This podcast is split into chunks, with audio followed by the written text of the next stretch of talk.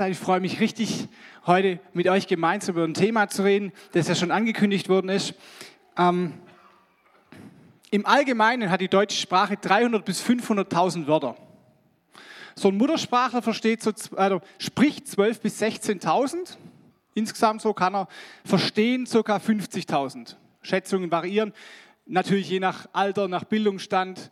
Ähm, Elektrotechniker wird einen anderen Wortschatz haben als jemand, der Maschinenbau studiert hat. Ja, Ingo hat einen anderen Wortschatz als ich. Aber trotz allem verstehen wir uns, weil wir circa mehr, über ein Dritt, dreimal mehr verstehen, als wir sprechen und nutzen. Ne? Und es sind wirklich nur Schätzwerte. Ich habe mal nachgeguckt, die aktuelle Auflage des Rechtschreiben-Dudens, die enthält so 148.000 Stichwörter. Ja.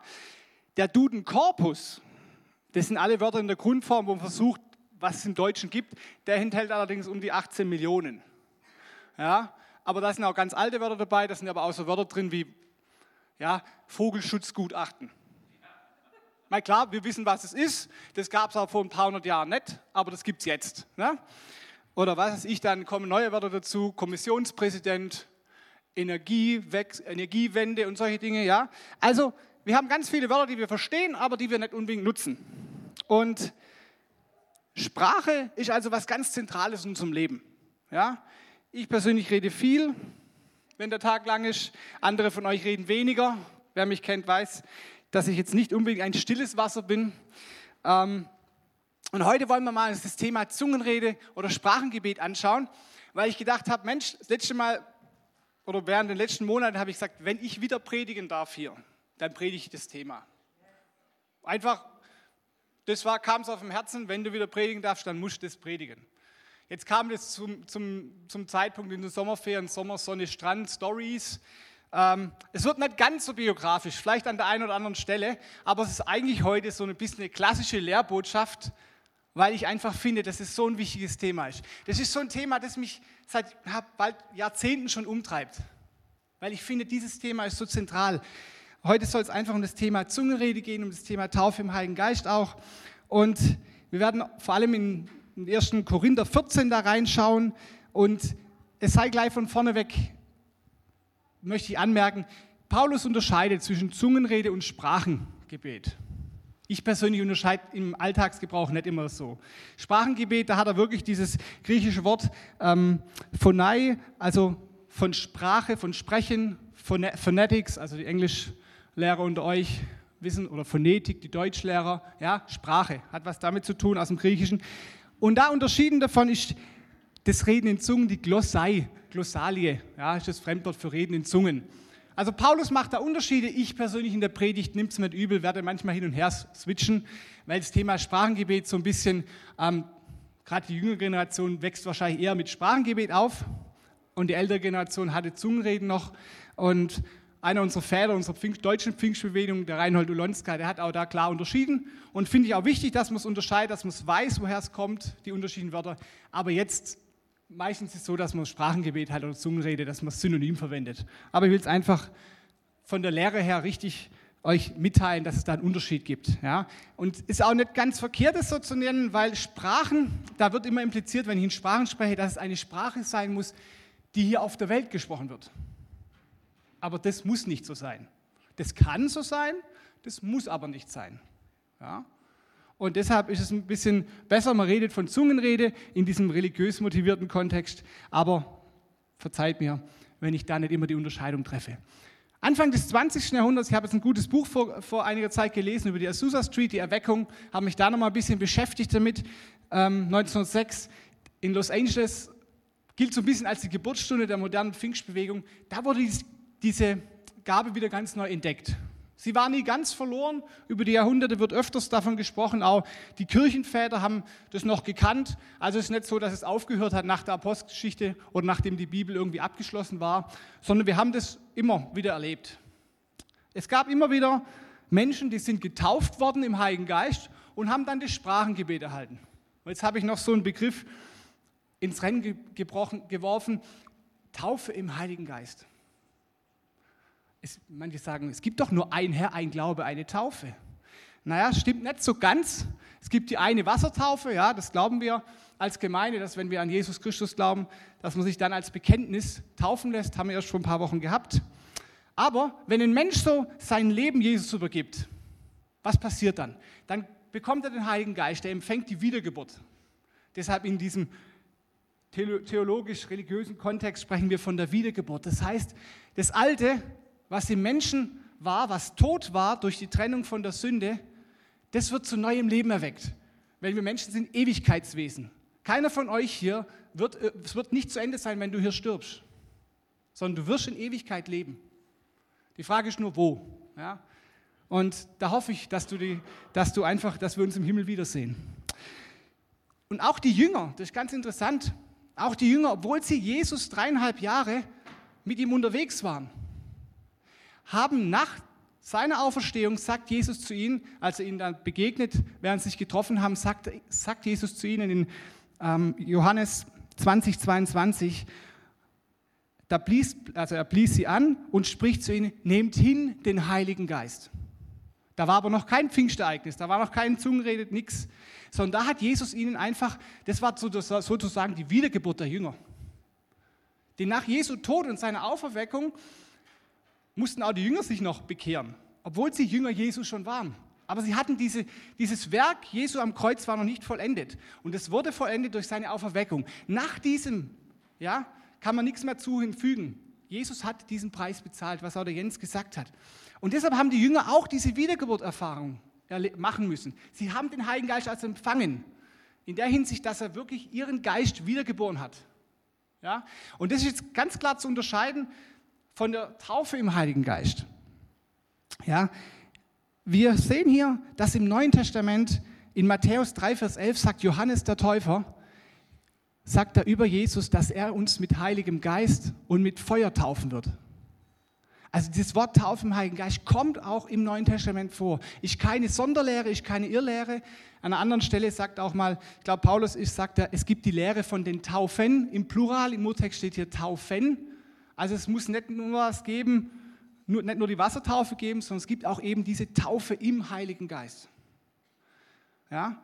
Und hier grenze ich mich auch ein bisschen ab, wirklich von der charismatischen Bewegung, die gesagt hat, ja, das ist eigentlich ein Erfülltwerden mit dem Heiligen Geist. Nein, die Bibel sagt ganz klar, du wirst, der Heilige Geist kommt in dich mit der Wiedergeburt und dann wirst du von neuem geboren und dann empfängst du den Heiligen Geist. Den hast du schon in dir. Jeder, der an Jesus Christus glaubt, hat den Heiligen Geist empfangen. Ob er in Zungen redet, ob er schon mal für jemanden gebetet hat oder nicht, er hat den Heiligen Geist empfangen. Dann kennt die Bibel eben die Taufe im Heiligen Geist und später werde ich auch noch kurz darauf gehen, ein Erfülltsein mit dem Heiligen Geist. Das heißt aber, dass die Taufe im Heiligen Geist nicht irgendwie was ist, wo wir stehen bleiben sollen, sondern dass wir uns neu, immer neu erfüllen lassen. Aber dazu später mehr. Also wir lassen uns das festhalten, von der Lehre her ist es so, der Heilige Geist bewirkt bei uns die Wiedergeburt. Er errett, die Rettung bewirkt der Heilige Geist. Jesus hat es am Kreuz vollbracht und der Heilige Geist macht uns dieses Erlösungsgeschehen am Kreuz deutlich. Er bringt es uns vor Augen. Und dann erkennen wir das, wir tun Buße, wir, das heißt, wir kehren uns ab von unseren alten Wegen und wir gehen neu in ein neues Leben unter der Herrschaft Gottes. Und das ist dann praktisch unsere Wiedergeburt. Und da empfangen wir den Heiligen Geist. Und dann sagt Paulus in 2. Korinther 12, Vers 9, und er hat zu mir gesagt, lass dir an meiner Gnade genügen, denn meine Kraft ist in den Schwachen mächtig. Damit, darum will ich mich am allerliebsten rühmen in meiner Schwachheit, damit die Kraft Christi bei mir wohnt. Dieser Satz, wir können, unser eigenes Können kann gar nichts, der ist völlig richtig. Wir können aus unserer eigenen Kraft nichts tun. Wir brauchen die Kraft des Heiligen Geistes. Ja, selbst Jesus hat die gebraucht. Bei seiner Taufe kam dann auch der Heilige Geist in der Gestalt der Taube auf ihn und dann hat er seinen Dienst begonnen. Also selbst Jesus hat dieses, diese übernatürliche Ausrüstung zum Dienst gebraucht. Und das ist nämlich die Definition der Taufe im Heiligen Geist. Es ist die Bevollmächtigung zu einem Dienst in Kraft. Und zwar in der Kraft des Heiligen Geistes. Ja? Und deshalb wollen wir uns da heute ein bisschen beschäftigen auch und später natürlich aufs Zungenreden kommen. Ähm, nach Jesu Himmelfahrt waren die Jünger dann beim Gebetstreffen zusammen ja, jetzt kommen wir zum Pfingstereignis in Apostelgeschichte 2, 1 bis 4, ein ganz zentraler Text.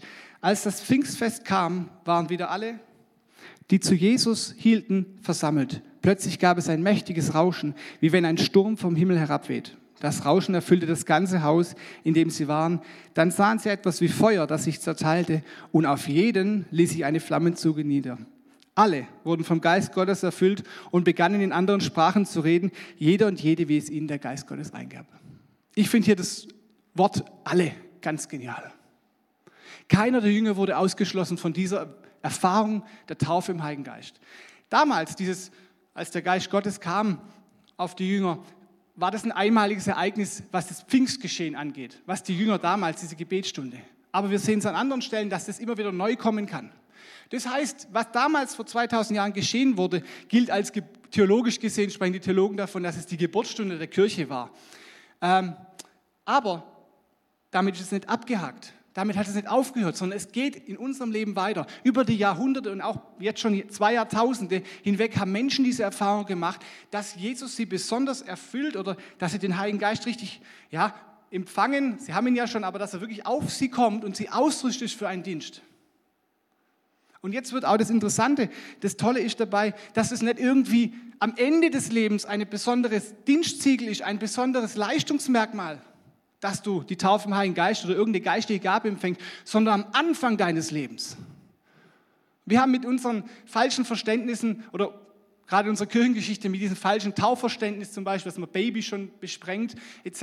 oder auch, dass man da irgendwie besondere Heiligungsstufen erreichen muss, da haben wir da einen Grundstein gelegt, dass es eben vielen Menschen schwerfällt, heute das zu empfangen. Aber das ist richtig, eine richtige Lüge.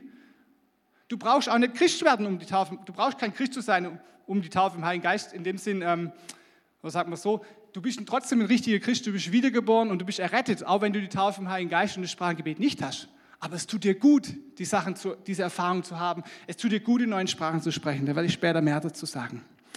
Ja? Also mit Pfingsten bricht eben dieses sogenannte Zeitalter des Heiligen Geistes an. Und Gott hat sich entschieden, dass er seinen Geist in unsere schwache Gefäße gibt. Er hat sich entschieden, in unsere Unvollkommenheit hinein seinen vollkommenen Geist reinzugeben.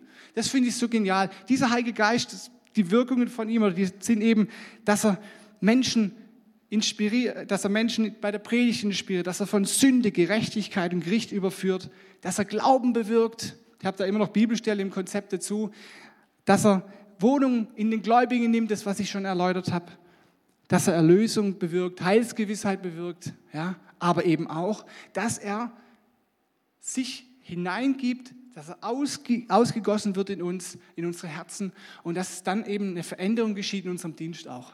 Ja. Und die Geistestaufe ist eben theologisch gesehen, da ist es gut, wenn man da eine, eine Trennung macht, eben zu unterscheiden von der Wiedergeburt.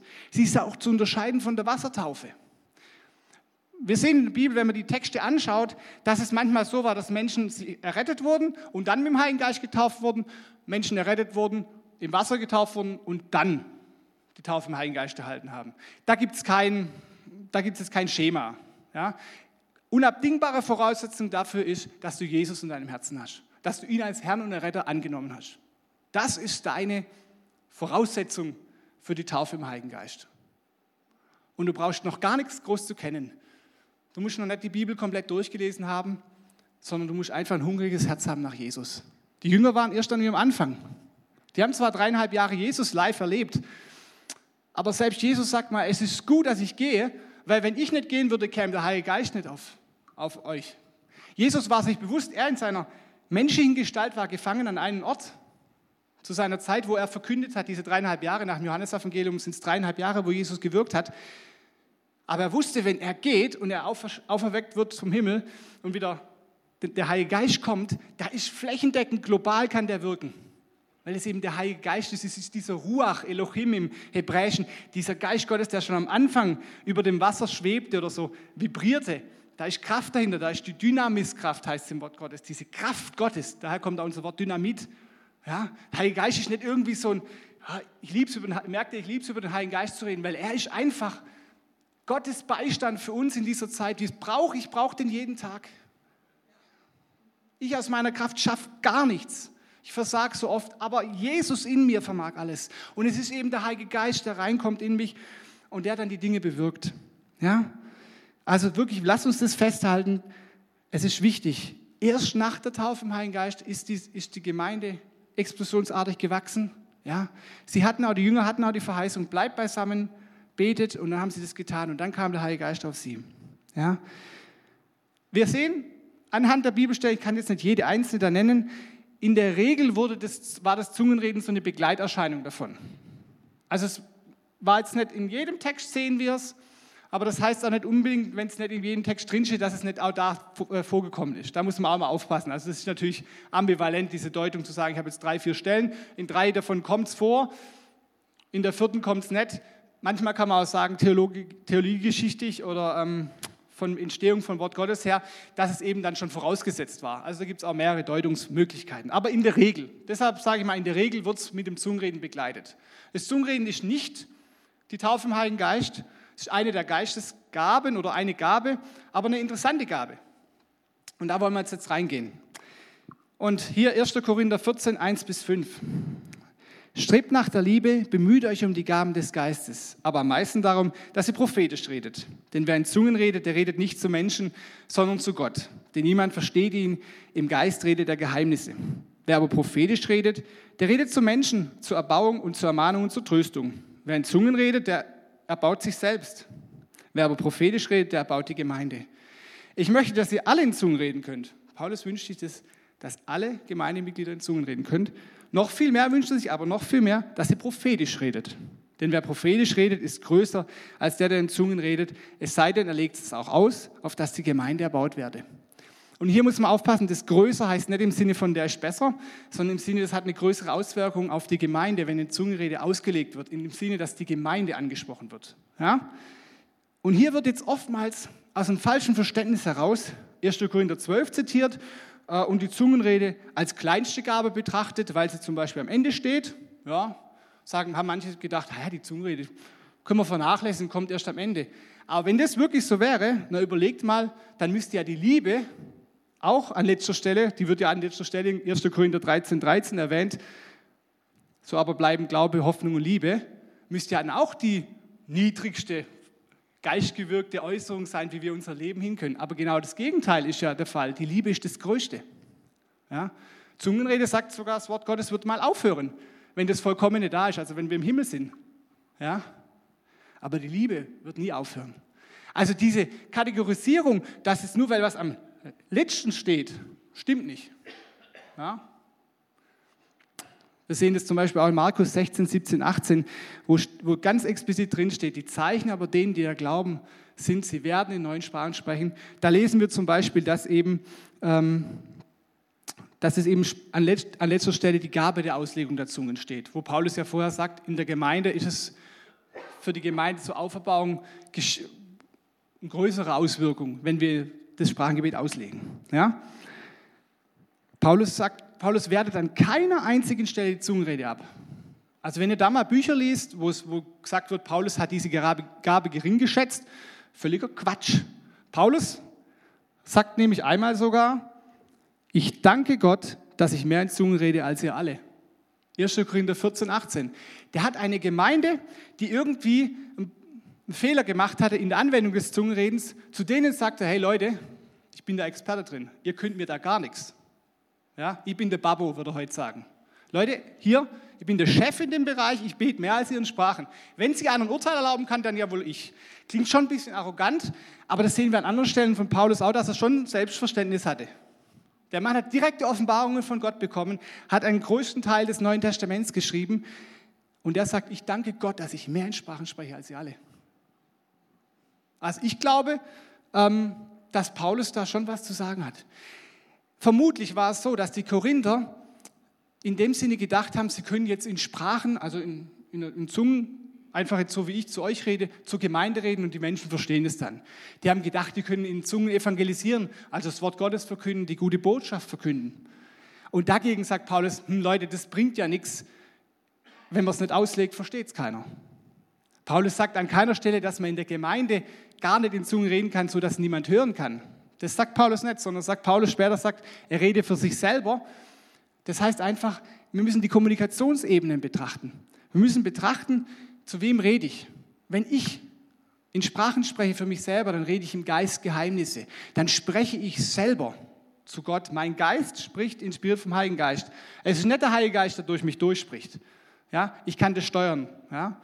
Paulus sagt an anderen Stellen, ich will beten im Geist, ja, ich will singen im Geist, ich kann das komplett steuern. Ja, die, Geister des, die Geister sind untertan dem Propheten. Heißt an anderer Stelle. Also ich kann das steuern. Und das heißt im persönlichen Gebet, auch in der Gebetszeit hier in der Gemeinde, völlig in Ordnung, in Sprachen zu beten. Das darf man auch hören. Denn ein Geheimnis muss ja nicht ausgelegt werden. Aber ich sage mal so ein Beispiel, wenn jetzt alles ruhig wäre und einer spricht in Sprachen, dann würde ich mal zu 90 Prozent davon ausgehen, dass man das eher auslegen sollte. Wenn das dann mal nicht ausgelegt wird, dann ist, hat er auch kein böser Geist durch den Mensch, den Mensch gesprochen, sondern dann ist es einfach ja, vielleicht hat sich die Person auch nicht getraut, die die Auslegung hatte. Wissen wir auch nicht. Ja? Aber in der persönlichen Gebetszeit dürfen wir da wirklich sprechen und es nutzen. Und es ist auch oft eine hilfreiche Erfahrung, das zum, gemeinsam dann auch mal in Sprachen zu singen und solche Dinge. Ja?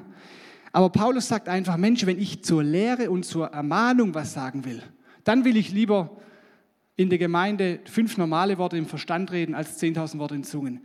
Hey Korinther, es bringt nichts, wenn ihr hier vorne von der Kanzel die ganze Zeit in Sprachen sprecht und denkt, die Leute kriegen die Lehre mit. Das bringt nichts. Ja? Und man kann auch nicht jetzt, die, die, diese Gebetssprache, diese Zungenrede ist einfach ein, eine Gabe des Gebets. Das heißt, Paulus wertet dieses Gebet nicht ab. Es ist eine Form des Gebets, die sich Paulus für jeden, Paulus für jeden wünscht und ich mir auch für jeden. Für ausnahmslos jeden. Ja? Viele Christen kennen eben die Anwendung, Anwendungsmöglichkeiten vom Sprachengebet nicht. Bei manchen ist es zum Beispiel so, die empfangen die Taufe im Heiligen Geist und dann kommt so ein bisschen, dann trauen sie sich am Anfang, haben so ein bisschen explosionsartiges Erlebnis und denken dann immer, jetzt, also das, jetzt muss wieder die gleiche Salbung wie von damals kommen, dass ich in Sprachen sprechen kann. Gar nicht. Ganz im Gegenteil, fang einfach mal an und du wirst merken, dann kommt Salbung, wenn du in Sprachen sprichst. Während der Vorbereitung zur Predigt habe ich auch wieder bewusst nochmal mehr in Sprachen gesprochen und ich kann euch sagen, also das hat mich richtig aufgebaut. Ich muss manchmal lachen, so innerlich. Ja? Also es bringt echt was. Und sie dient eben dem Gebet. Ja? Also es ist eine Gebetssprache. Und da auch vielleicht für diejenigen, die sagen, Mensch, warum soll das Sprachengebet jetzt ausgerechnet für jeden sein, ist die einzige Gabe, wo du dich selbst erbauen kannst. Alle anderen Gaben sind für andere Leute gedacht. Wodurch Gott gebraucht als Werkzeug. Ja, prophetische Rede kann natürlich auch dir selber gehen, das für dich selber was sein, aber im Grundlegenden ist es so, dass du was von Gott empfängst, das du weitergibst. Und dann wird jemand gestärkt, jemand zugerüstet, jemand erbaut, auch vielleicht mal ermahnt. Aber das Sprachengebet oder die Zungenrede dient zur persönlichen Erbauung. Und hier ist auch interessant, das griechische Wort dafür heißt wirklich Haus bauen. Und jetzt denken wir immer, wenn man sich erbaut, ja, da wird mein Geist oder gestärkt dadurch. Was ich auch interessant, ein guter Gedankengang fand von der Predigt, wo ich gehört habe in der Vorbereitung, was mir selber, wo ich selber noch gar so arg viel nachgedacht habe, obwohl ich schon viel darüber gelesen habe, wie unser Körper wird als Tempel des Heiligen Geistes bezeichnet. Das heißt also, wenn ich in neuen Sprachen spreche, kann ich auch davon ausgehen, weil ja Gott ein ganzheitlicher Gott ist, hat uns ja mit Leib geschaffen, dass es auch positive Auswirkungen auf meinen Körper hat. Wir erleben das ja oft, dass Menschen, wenn wir von Menschen in Sprachen beten, dass sich auch Dinge tun. Und ich glaube, dass sich auch dieses Auferbauen auf den Körper bezieht. Weil der Heilige Geist ist in unseren, nimmt unseren Leib als einen Tempel. Ja, Gott nimmt Wohnung in uns. Das ist schon ein gewaltiges Geheimnis. Gott kommt in unseren Tempel, also in unseren, in unseren Körper und sagt, es ist ein Tempel. Ja, und wenn ich in Sprachen spreche, erbaue ich auch diesen Tempel. Das heißt, es bewirkt auch Freisetzung, es bewirkt auch Heilung. Ja? Also ich finde es ein guter Aspekt, ja, dass das eben auch noch, dass ich meinen Tempel damit aufbaue, ihn ausbessere. Ja? Fand ich ein guter Aspekt. Ja? In 1. Korinther 14, 14 und 15 lesen wir, denn wenn ich in Zungen bete, so betet mein Geist, aber mein Verstand ist nicht beteiligt. Was folgt nun hieraus? Ich will beten mit dem Geist, aber ich will auch beten mit dem Verstand. Ich will Lob singen mit dem Geist, aber ich will auch Lob singen mit dem Verstand. Also, der Heilige Geist gibt uns diese Gabe. Wir können sie ein, wir können sie ausschalten. Ja? In meinen, wenn ich Seminare darüber gemacht habe, habe ich einfach mal ab und zu vor den Teilnehmern gesagt: So, jetzt fange ich an. Ja, und dann höre ich auf. Kann ich jetzt hier auch machen. Höre ich auf, fange ich an. Korea höre ich auf. Das geht. Du kannst sogar singen, du kannst sogar rappen da drin. Ja, also leg mal, wenn du auf Rapmusik oder Hip-Hop stehst, dann leg mal einen geilen Beat auf und fang mal an zu rappen da drin. Trau dich das. Ja, ist witzig, fand ich nur, nur habe ich nur mal gehört bei, bei ein paar Rappern, die das so gemacht haben. Fand ich cool, cooler Gedanke. Es ist eine Sprache und sie verändert sich auch. Jetzt vielleicht ein bisschen biografisch zu mir was. Bei mir war es, glaube ich, also wenn ich mich richtig erinnere, war es wirklich so, dass ich zuerst meine Wassertaufe hatte, obwohl ich auch aus einer, meine Eltern sind klassische Pfingstler in dem Sinn, ähm, von der Lehre her. Aber wir haben da trotzdem nicht so viel drüber geredet. Und ich weiß, ich habe mit 15 taufen lassen und danach auf einer Freizeit die Taufe im Heiligen Geist und die Sprachengebet empfangen. Und ich war dann mir auch unsicher und habe dann auch meinen Vater gefragt, Mensch, wie ist denn das jetzt so, stimmt das? Mein Vater hat gesagt, hey, jedes Mal, mach doch am Anfang mal einfach so, sag jedes Mal, wenn du darin beten willst, sag, Heiliger Geist, komm du jetzt, leite mich. Und dann legst du los. Und das habe ich gemacht und dann habe ich die Unsicherheit verloren. Ja. Und ich war ein bisschen schockiert an der Vorbereitung. Ich habe mal ein bisschen historisch kritisch auch wieder. Ich habe ja Normaltheologie studiert an, an der PH und habe da mal im, im wissenschaftlichen Bibellexikon ein bisschen nachgeschaut. Und ich war erstaunt, was für eine Irrlehre in diesem, Lexika, in diesem Lexikaband drin stand, wie sie das gleichgesetzt haben mit irgendwelchen dämonischen Gestammel von den heidnischen Religionen. Ich sage euch ganz klar, ihr werdet den Unterschied merken, ob Dämonen sprechen oder ob ihr sprecht inspiriert vom Heiligen Geist. Da gibt es Unterschied. Ja? Also für diejenigen, die diese Gabe empfangen haben, aber sehr verunsichert sind, vielleicht weil sie auch von der Prägung her aus anderen Gemeinden kommen oder ihnen gesagt wurde, das ist vom Teufel, wenn du da drin sprichst, hey, das sind Lügen. Weil der Teufel will nicht, dass wir in Sprachen sprechen. Er hasst es, wenn wir in Sprachen sprechen. Viele Ausleger sagen, wir reden ja im Geist Geheimnisse und die, die versteht nur Gott, weil Gott alles versteht, alle Geheimnisse kennt. So kann es der Teufel nicht verstehen. Das klingt für mich logisch. Ja. Von dem her, du redest im Geist Geheimnisse. Du tauschst Dinge aus aus deinem Herzen, du tauschst Du kommst auch mit Anliegen vor Gottes Thron, wo du selber vielleicht gar nicht weißt, was Sache ist. Oft ist das so, wenn du in Sprachen sprichst und mal längere Zeit in Sprachen sprichst, kriegst du von Gott einfach auch Impulse, um was du betest. Und dann betest du auch wieder im Verstand. Ja? Man kann nicht zu viel in Sprachen sprechen, genauso wenig wie man zu viel in normal beten kann. Gebet ist Kommunikation mit dem lebendigen Gott. Und das ist nicht nur einseitig, sondern das fließt auch zurück. Und im Sprachengebet ist auch so genial, Leute wenn du vielleicht gerade ein bisschen Probleme hast, Heilsgewissheit, Mangel, dann fang in Sprachen an zu sprechen. Das, du hörst dann, Menschenskinder, Gott hat mir diese Gabe gegeben, der Heilige Geist wohnt ja in mir. Ich bin sein Kind. Egal, was alle anderen sagen. Und wir kriegen ja oft so viele negative Wörter. Vielleicht sind wir auch manchmal diejenigen, die negative Worte andere sagen. Ja, aber dann können wir da Heilung empfangen und können einfach ähm, uns erbauen in diesem Bereich. Deshalb ist es so wichtig, dass wir in neuen Sprachen sprechen. Diese Gabe der Zungenrede ist auch eine Gabe der Anbetung. Ja? Das ist eine sehr wichtige Sache. Anbetung ist einfach, dass wir zu Gottes Thron kommen und ihm einfach ihm danken, dass er er ist, dass er der gute, der gute Gott ist. Ja? Natürlich kann ich auch das Sprachengebet als Bitte, Fürbitte oder Danksagung verwenden. Ja? Und hier sehen wir auch, dass nicht jedes Sprachengebet ausgelegt werden muss. Denn vielleicht will manche Bitte, die du im Geist aussprichst, muss dein Nebensitzer gar nicht mitkriegen. Paulus sagt an einer anderen Stelle, Danksagung, das ist nicht schlecht, als wenn das ausgelegt wird, weil Danksagung beinhaltet ja Zeugnisse, dass man Gott für seine großen Taten dankt. Und da kann es gut sein, manchmal ein Sprachengebet auslegen zu lassen, Menschenskinder, wenn man Gott dankt darin, für das Gute, was er getan hat. Ja? In 1. Korinther 14,2 wird nicht nur von Anbetung, Lobpreis und Dank geredet, sondern ganz pauschal, wer in Zungen redet, der redet zu Gott. Und das finde ich so interessant. Deshalb, ich denke, der Heilige Geist hat diesen, diesen Satz auch noch reingebracht in die Bibel, dass wir nicht uns versteifen auf irgendwelche Wirkungen der Zungenrede oder irgendwelche, wie kann man das ähm, sagen, dass es nur auf das festgelegt ist, sondern wir reden mit Gott. Am Anfang wissen wir vielleicht gar nicht, was wir beten sollen. Es gibt auch andere Stellen, dass der Geist uns mit unaussprechlichem Seufzen vertritt. Und hier sagen viele Ausleger, also das könnte man auch gut auf Sprachengebet auslegen. Wobei ich persönlich denke, da in dem Bereich ist einfach auch so, manchmal, man, man hat viel Leidvolles erlebt. Man hat erlebt, wie Leute gestorben sind. Und dann kommt man schon auch mit einem Seufzer vor Gott. Und ich denke, das ist auch da drin. Aber mal um die Ecke gedacht, man kann auch sagen, Mensch, wir verstehen das Sprachengebet nicht, kann auch ein bisschen in die Richtung gedeutet werden.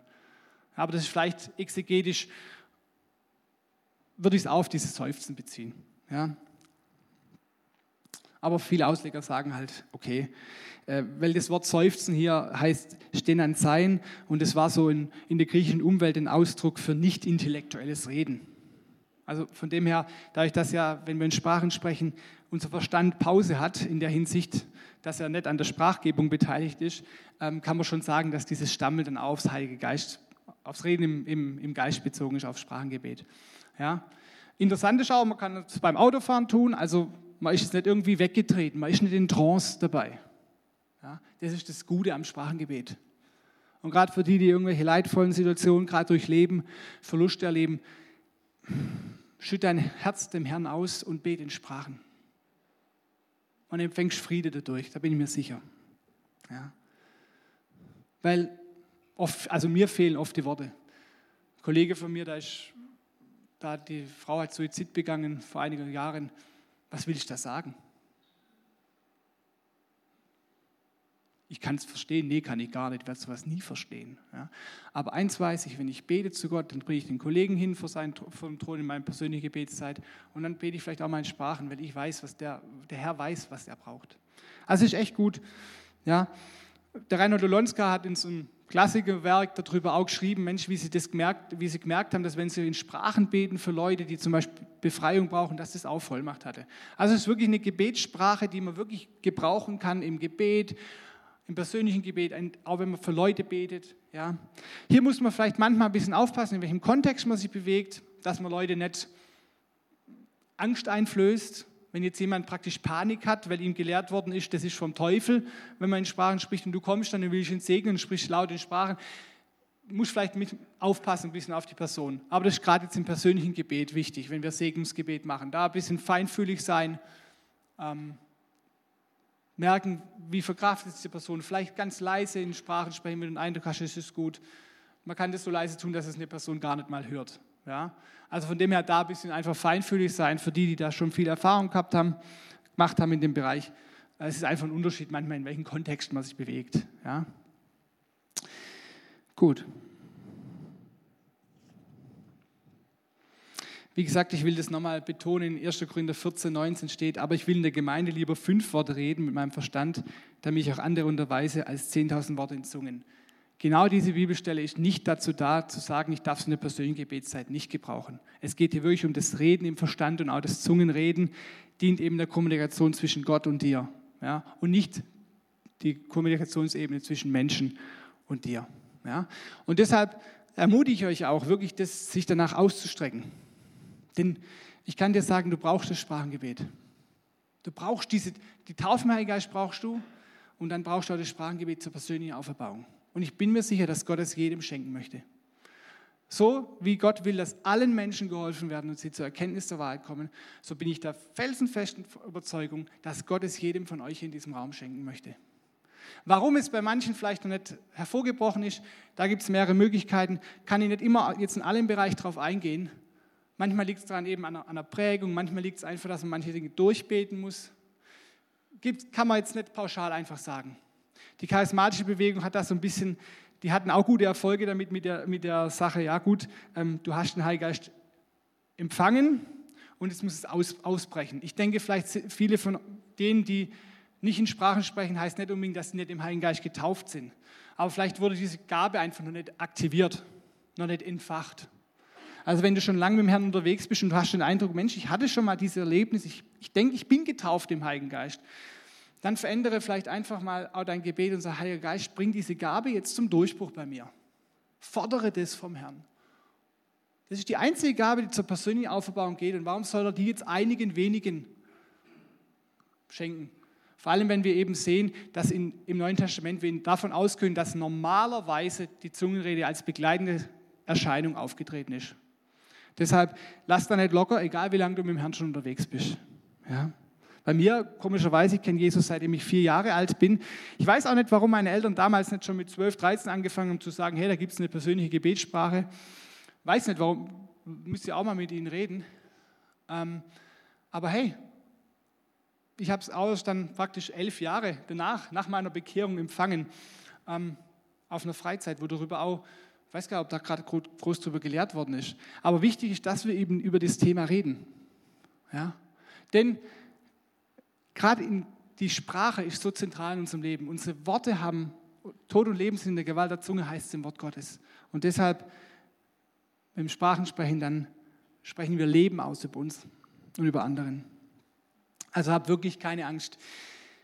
Für diejenigen, die schon wirklich, die hatte schon in Sprachen sprechen, für die das so ein bisschen alter Kaffee ist, dir sage ich nur in Lukas, ähm, nee, nicht in Lukas 11, sondern in ähm, Epheser 5, Vers 18 steht, und sauft euch nicht voll Wein, woraus ein unordentliches Wesen folgt, sondern lasst euch vom Geist Gottes erfüllen. Was ist deine Aufgabe? Lass dich vom Heiligen Geist erfüllen. Bete in Sprachen, bete im Verstand, sing im Verstand, ja. Und ich habe mir das zum Schluss ein bisschen aufgehoben, wenn manche denken, naja, darf ich wirklich in Sprachen reden, auch wenn es der Wilfried hört? Ja klar. Stell dir mal vor, du bist in China und die Chinesen finden die Liebe des Retters von der Outback Band genauso geil wie du. Jetzt singen die das auf Chinesisch und du hast keine Ahnung von Mandarin. Um dich herum lauter Chinesen und die singen in Mandarin. Und du singst halt die Liebe des Retters mal auf Deutsch. Ja, die verstehen dich auch nicht nebendran. So ist es im Sprachengebet auch. Das muss ich auch gar nicht verstehen, wenn der Ingo in Sprachen spricht neben mir. Das freut mich eher, weil ich sehe, okay, da spricht in Sprachen, cool. Oder wenn Stefan, den hört er wahrscheinlich auch durch den ganzen Saal als in Sprachen sprechen.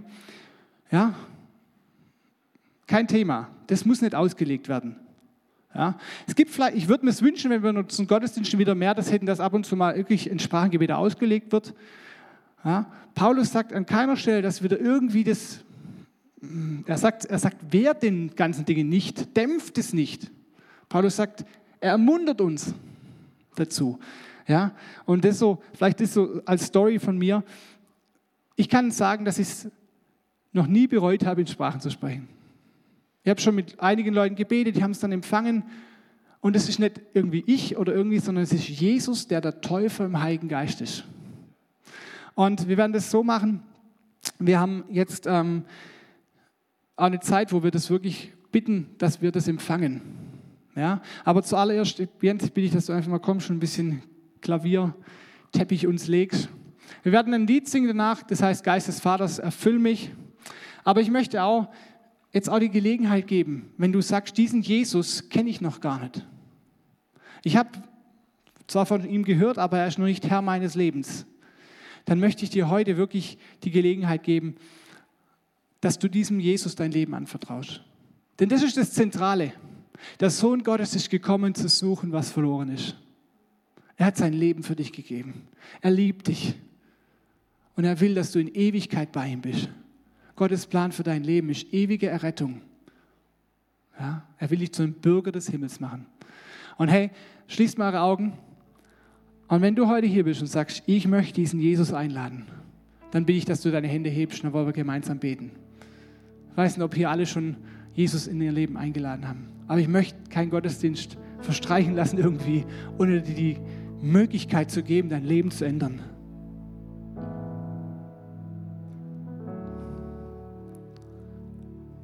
So ist hier jemand, der sagt, diesem Jesus will ich mein Leben anvertrauen. Dieser Jesus soll Herr meines Lebens sein, das heißt Chef.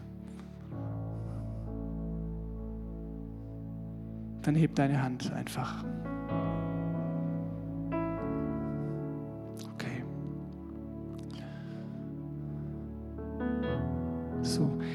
Wir lesen in Lukas 11, Vers 13, wenn nun ihr, die ihr böse seid, euren Kindern gute Gaben zu geben wisst, wie viel mehr wird der Vater, der vom Himmel gibt, den Heiligen Geist geben, die ihn bitten. Wir werden es jetzt so machen, dass wir aufstehen, dann wollen wir das Lied gemeinsam singen. Und dann werde ich nochmal nach vorne kommen, dann wollen wir beten dafür. Dann werde ich noch einen Aufruf machen, wer dieses, die Taufe im Heiligen Geist empfangen möchte und oder, oder und schrägstrich auch das Sprachengebet. Aber lassen uns dieses Lied jetzt als Vorbereitung singen darauf, dass der Herr in unseren Herzen tut. Normalerweise würden wir eher bitten, dass ihr da nach vorne kommt, dass wir euch die Hände auflegen, aber aufgrund der Corona-Regeln ist es uns jetzt nicht möglich. Aber wisst ihr was? Der Herr ist größer als Corona. Sein Wirken ist nicht begrenzt. Ich glaube auch daran, dass es wichtig ist, auch Leuten die Hände aufzulegen, aber es ist uns halt verboten und wir wollen uns daran halten, wir wollen der Obrigkeit in dem Bereich untertan sein. Aber hey, sing das Lied jetzt mit ganzem Herzen, mach dich auf und dann wollen wir sehen, was der Heilige Geist tut. Ich komme dann nochmal nach vorne wir einfach dafür beten.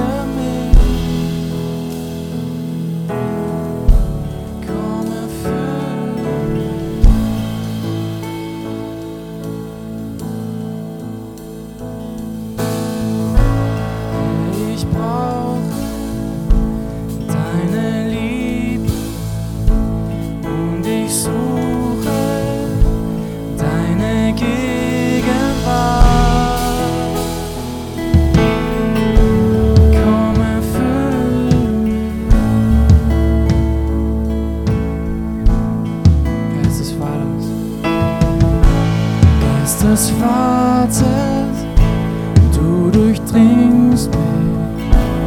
Heiliger Geist, komm und erfülle mich.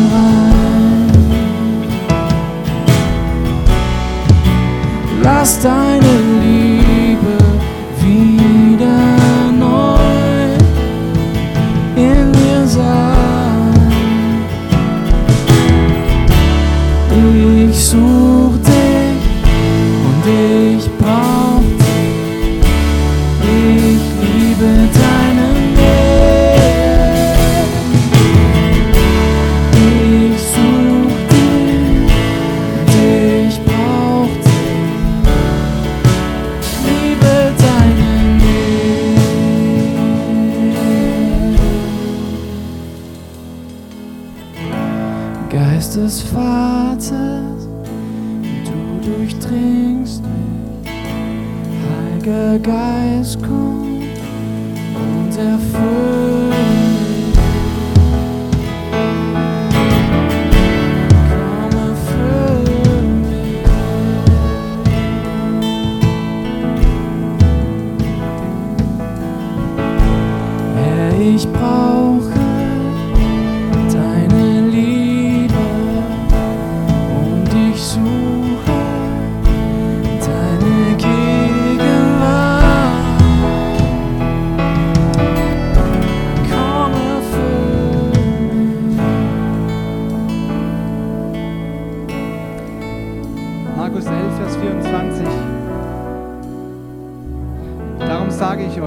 alles, was ihr betet und bittet, glaubt nur, dass es empfangt, so wird es euch zuteil werden. An anderen Stelle lesen wir, bittet und es wird euch gegeben. Sucht und ihr werdet finden. Mach mal die Betonung auf, bittet und es wird euch gegeben. Sucht und ihr werdet finden. Ja? Und hey, ich rufe jetzt heute auf, wenn du sagst, dieses, ich möchte diese Gabe des Sprachengebets haben. Ich möchte in neuen Zungen beten. Dann streck deine Hände aus, heb sie zu Gott empor und sag, ich möchte es empfangen. Ich möchte diese Taufe im Heiligen Geist empfangen und möchte das Sprachengebet auch haben als eine persönliche Gebetssprache. Und wenn das jemand betrifft, dann hebt deine Hände hoch und ihr seht ja da, wo Menschen die Hände hochheben, können auch die, die das schon haben, so ein bisschen ausstrecken, so ein bisschen für sie beten. Und, und die, die das schon haben, betet einfach in neuen Sprachen. Und ich bete jetzt, ich fange jetzt gleich an zu beten und sage einfach, hey, empfang. Jesus von Nazareth, du bist heute noch der gleiche. Jesus ist der gleiche, gestern, heute und alle Ewigkeit. Sein Wort vergeht nicht.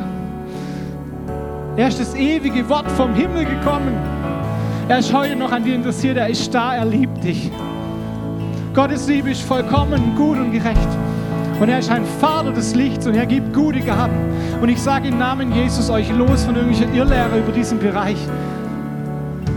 Sondern ich bete jetzt in Jesu Namen, dass du Menschen taufst im Heiligen Geist und Feuer, Herr. So wie du es verheißen hast durch Johannes, der sagt, es wird einer kommen, der wird im Heiligen Geist und Feuer taufen, Herr. Und ich danke, dass dieser Heilige Geist kommt, dass er in Feuer tauft und ich bete, dass du das Sprachengebet freisetzt in dem wunderbaren Namen Jesus. So, fang einfach an, Worte auszusprechen, die der Herr dir gibt. Öffne deinen Mund. Und die anderen sprechen in Sprachen.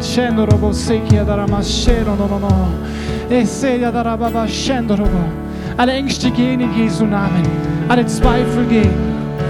Neue Kraft für die, die schon in Sprachen sprechen, ich bete, dass sie es hervorholen, diese Gabe. Dass sie es ausgraben.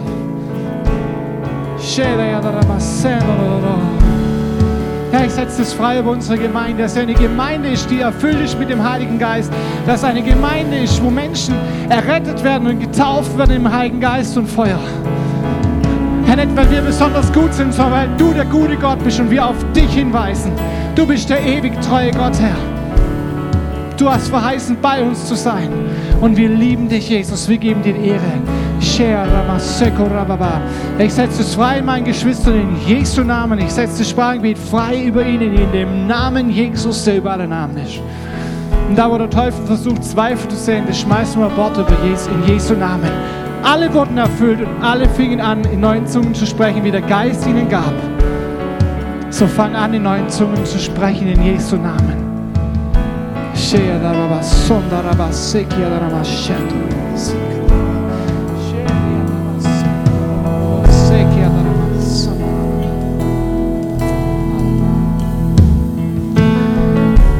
Singen wir noch einmal Geist des Vaters, einfach als Abschluss und dann wird die Tamara den Sack zumachen.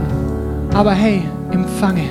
Und wenn du irgendwie noch Fragen hast, komm auf Menschen deines Vertrauens zu, die sich da, die das schon haben und hey, bleib dran. Der Herr ist ein guter Gott, er ist ein guter Geber. Er will dir das auch geben. Amen. Jesus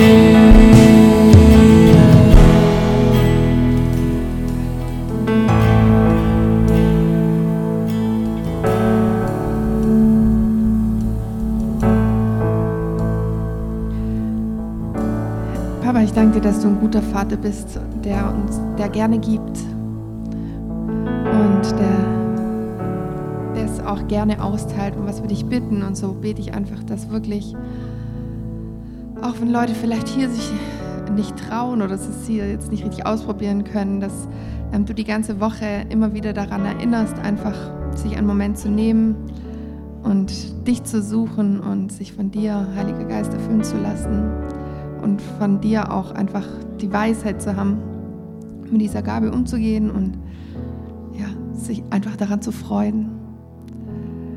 Und ich danke dir, Herr, dass du mit uns in diese Woche gehst. Danke, Heiliger Geist, dass du in uns lebst und dass der, der in uns lebt, stärker ist als der, der in der Welt ist und dass deswegen wir in eine gute Woche gehen, weil du bei uns bist und weil du für uns kämpfst weil du da bist, weil du uns begleitest, an der Hand nimmst, uns führst. Danke, Herr. Amen. Ja. Moment, ich.